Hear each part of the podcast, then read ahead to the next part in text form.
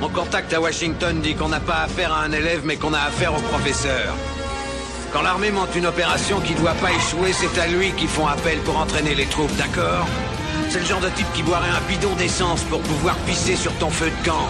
Ce mec-là, tu le largues au pôle Nord, sur la banquise avec un slip de bain pour tout vêtement, sans une brosse à dents, et demain après-midi, tu le vois débarquer au bord de ta piscine, avec un sourire jusqu'aux oreilles et les poches bourrées de pesos.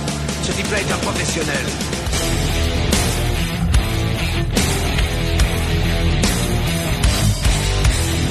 Même pas me faire enculer sous prétexte que c'est un ami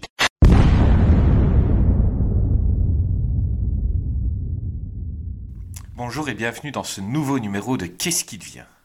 Avec moi aujourd'hui le rire le plus célèbre de tout le paysage podcastique francophone, c'est Greg. Salut Greg, comment vas-tu?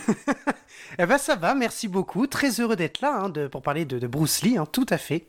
Et avec nous, l'homme qui pour se créer cette superbe toison qu'il a sur la tête a utilisé les poils arrachés par euh, Bruce Lee sur Chuck Norris, c'est Jazz. Salut Jazz, comment vas-tu? Eh bah écoute, euh, ça va super bien.